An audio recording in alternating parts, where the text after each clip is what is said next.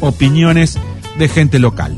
Exacto, ¿eh? Para ver cómo es la discusión acá en, en- en nuestro pueblo, qué piensan nuestros jóvenes, nuestros médicos, nuestros, qué sé yo. Eh, nada. Bueno, opinando sobre el proyecto de ley de interrupción voluntaria del embarazo, ese es el tema. Exacto. Lo hicimos un poco el lunes, hoy que tenemos un poco más de tiempo, Exacto. eh, vamos a estar con, con más mensajes, con más audios. Bueno, y vamos a ir con el primero de, de esta tanda. Una joven. Una de- joven, ¿eh? De Darregueira, a ver.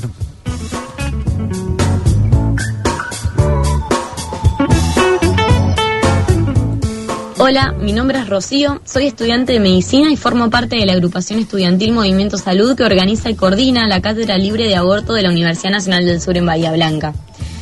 Y si me dieran la posibilidad de votar para la aprobación del proyecto de interrupción voluntaria del embarazo, mi voto sería positivo. Y quiero justificar mi postura con datos comprobados y específicos, porque el aborto es un tema que tuve la oportunidad de ver repetidas veces, no solo desde el lado de la ciencia, sino también desde el lado de las mujeres que abortan. Las muertes por abortos inseguros son la primera causa de muerte materna en Argentina desde 1980. Nótese que no dije muertes por abortos, sino por abortos inseguros, abortos que se realizan en lugares y en condiciones que no son las adecuadas. En el año 2005, el Ministerio de Salud solicitó una estimación del número de abortos que se realizan en nuestro país por año. El resultado de esta estimación fue entre 370.000 y 520.000 abortos. Las mujeres abortan, es una realidad que no podemos negar. La existencia de una ley nos permite enmarcar estos abortos dentro del sistema de salud, que sean procedimientos seguros, acompañados con educación sexual, con mayor acceso a métodos anticonceptivos y con información. El proyecto de ley actual, superador al marco de causales vigente, nos permite darles a las mujeres y personas con capacidad de gestar la autonomía sobre su propio cuerpo, la posibilidad de ejercer su derecho a la salud. No podemos basarnos en nuestras creencias, convicciones o religiones para decidir e imponer sobre el cuerpo de otra persona, pero sobre todo para negar un derecho.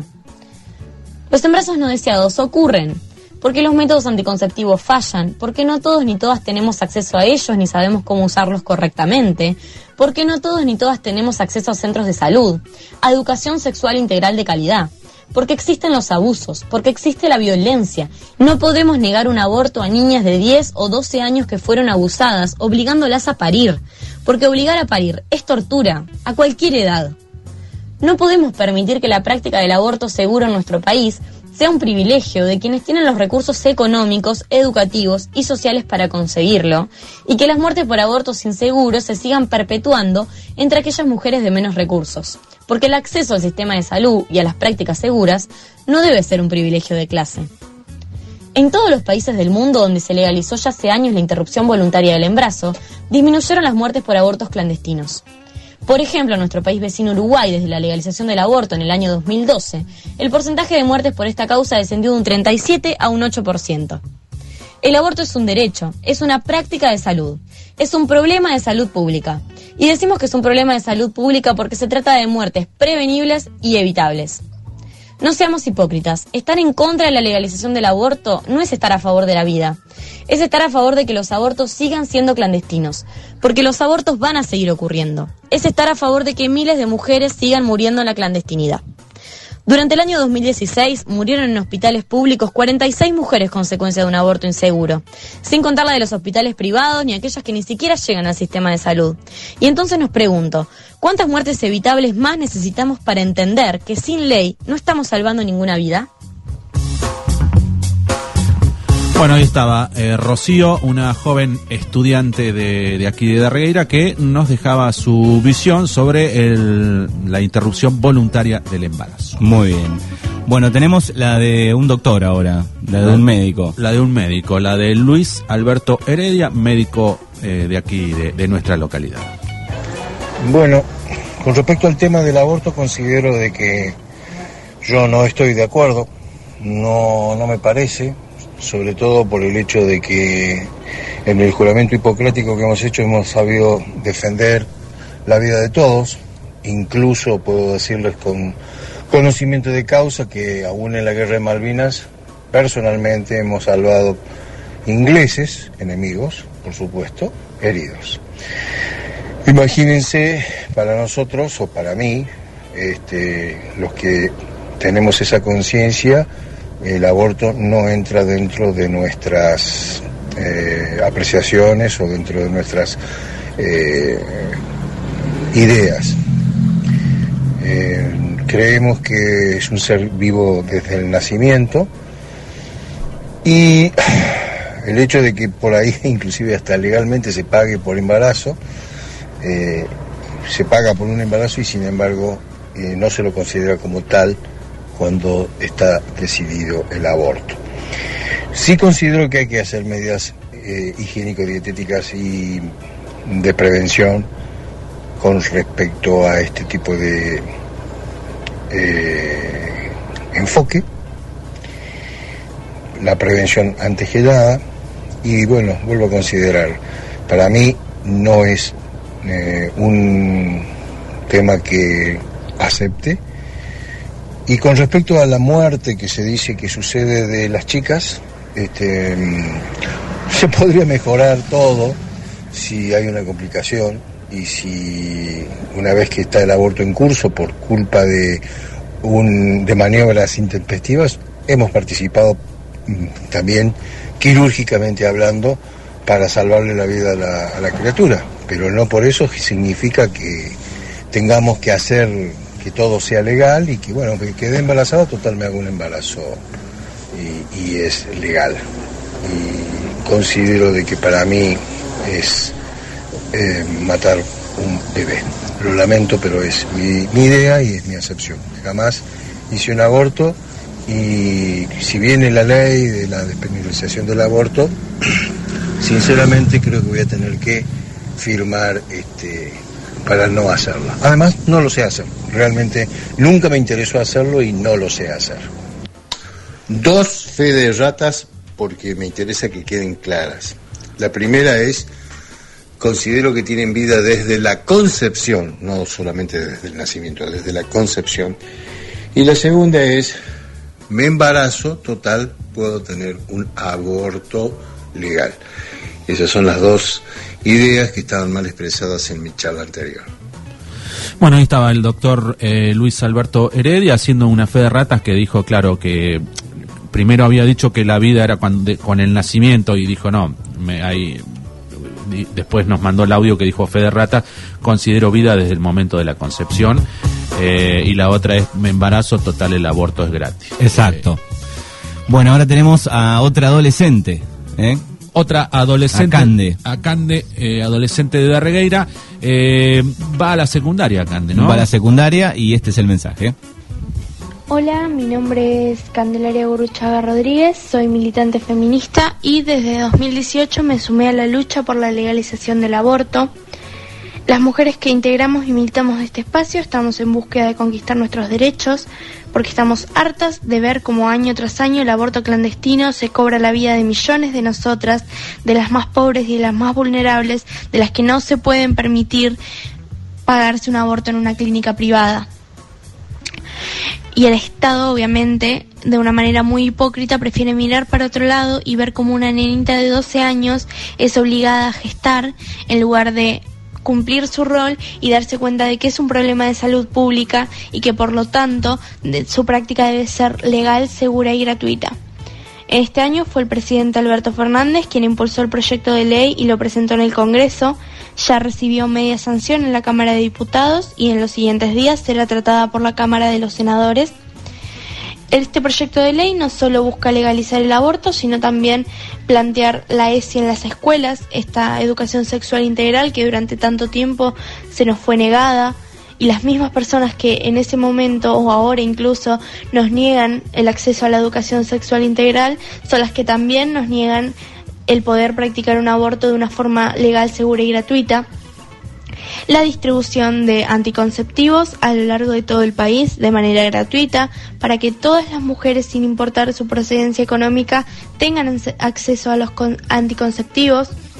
También el denominado plan de los mil días para que las mujeres interesadas en ser madres reciban un acompañamiento en los primeros tres años de vida de su hijo y que si son pobres o están en una situación vulnerable no vean al aborto como su única alternativa en caso de que deseen continuar con su embarazo. Y bueno, por último, para redondear y bueno, agradecer el espacio, me gustaría remarcar que el concepto salvemos las dos vidas no aplica si una vez que se produce el parto, estas personas o instituciones van a desaparecer.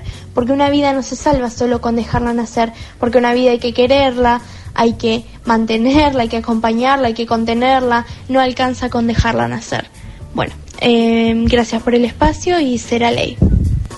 Bueno, ahí estaba, eh, una joven adolescente de, de Darregueira que, bueno, también tenía y tienen muchos adolescentes, tienen sus opiniones, ¿no? Exacto. Bueno, el día lunes, cuando arrancamos con esta serie de audios, escuchamos la palabra del padre Matías quien también estuvo eh, recopilando algunas opiniones de, adolescentes y no tan adolescentes de Darreira. Exactamente, eh, en este caso, claro, este, el padre Matías es el padre de la iglesia Nuestra Señora del Perpetuo Socorro y recolectó este eh, opiniones de serían pañuelos celestes, por decirlo Exacto. De, de alguna manera, ¿no? Soy de Darregueira y quisiera expresar mi opinión. Sabemos que la vida humana existe desde la concepción y legalizar el aborto implicaría ir en contra de nuestra constitución, que establece el resguardo y la defensa de la vida humana desde la concepción. Legalizar el aborto para dar solución a un embarazo no deseado implica vulnerar el derecho humano más importante que es el derecho a la vida, sin el cual el resto de los derechos no tiene sentido. No existe pena de muerte para asesinos y violadores. ¿Por qué va a existir una ley que apruebe la muerte de un inocente? Hola, yo creo de que el aborto no tiene que ser legal porque ninguna persona tiene el derecho a elegir sobre la vida de otra. Que todas las personas tienen derecho a nacer y llevar una vida sana. Bueno, yo estoy en contra de la legalización del aborto porque la ciencia afirma que la vida inicia a partir de la concepción o la fecundación. Y el Código Civil también establece el inicio de la vida desde la concepción. Yo esto no lo veo como un tema religioso, sino más ético. Hola, mi nombre es Laura, soy de y no estoy de acuerdo con esta ley que se está debatiendo sobre el aborto, no habiendo vivido experiencias personales donde la salud de un hijo eh, depende de un hilo. Eh, no estoy de acuerdo con el aborto, habiendo tantas personas, tantos hombres y mujeres deseando fervientemente ser padres o tratando de que su embarazo, que muchas veces son de riesgo, puedan seguir adelante. No entiendo a la gente que se llena la boca defendiendo derechos humanos y se olvidan que el primer derecho de las personas es el derecho a la vida. Estoy de acuerdo con el sí a las dos vidas. Soy mujer y soy mamá. Nunca defendería un asesinato de alguien inocente.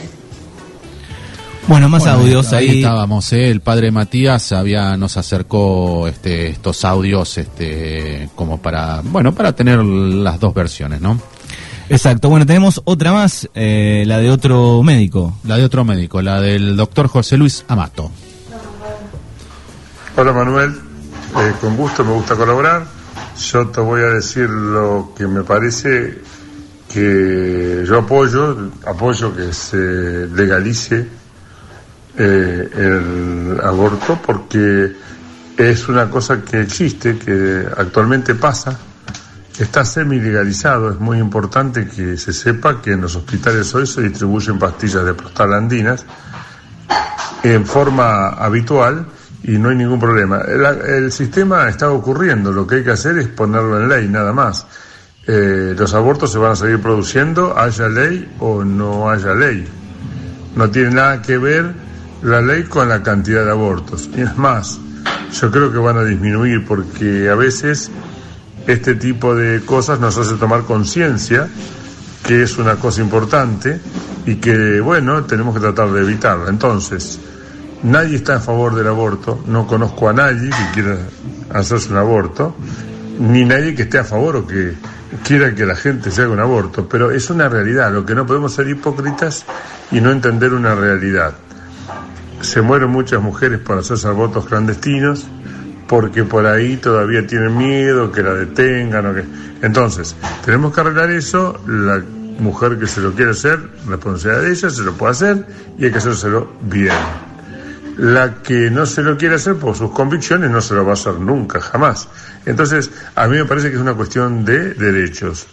aumentar los derechos es una cosa buena para las mujeres porque, como vos sabés, opinan muchos varones, pero los varones se borran, a veces no están, siempre están las mujeres solas. A mí eso me preocupa. Habría que ponerle a los varones que están en contra, decirle, bueno, a ver vos qué hiciste, porque yo creo que eso también es importante. No deberíamos opinar los varones, deberían decidirlo las mujeres directamente. Yo en el Congreso diría que voten las mujeres, no los varones, porque nunca, nunca nos hemos ocupado mucho de ese tema. Y bueno, y que por ahora la cosa va bien, vamos a ver qué pasa, pero también desde el punto de vista económico es más barato para el Estado legalizar el aborto y no tener que tratar mujeres en terapia intensiva por abortos mal hechos, que son muchos. El que ha estado en este tema, como yo que estoy con ginecología hace 35 años, he visto tantas formas de hacerse un aborto, salvajadas, terribles, entonces vos decís esto no lo quiero más, no puede ser que la que no pueda pagar un aborto bien hecho termine haciéndose cualquier desastre en su cuerpo. Hay que escucharlo. Y la otra es educar. Como dice Favaloro, lo importante es la educación. El que sabe educar, el país que sabe educar va a tener menos abortos. Y usar los métodos anticonceptivos. Dejarnos de problemática con los métodos anticonceptivos, que es la única forma real de luchar contra el aborto. Hasta luego. Muchas gracias por invitarme a conversar. Bueno, ahí estaba el doctor José Luis Amato hablando y opinando también en la mañana de la radio. Bueno, muy bien, y tenemos uno más de la doctora Lucrecia Baglioni. Ella es la doctora que está a cargo del Comité de Crisis COVID-19 en el distrito de Puan.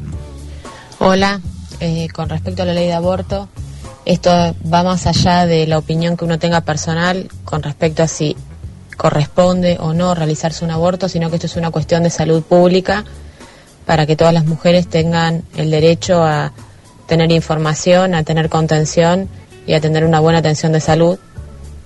Pero también pienso que de la misma manera que el paciente tiene derechos, el personal de salud tiene derechos cuando no está en riesgo la vida y cuando no es una urgencia médica a optar entre realizar la atención o no del caso.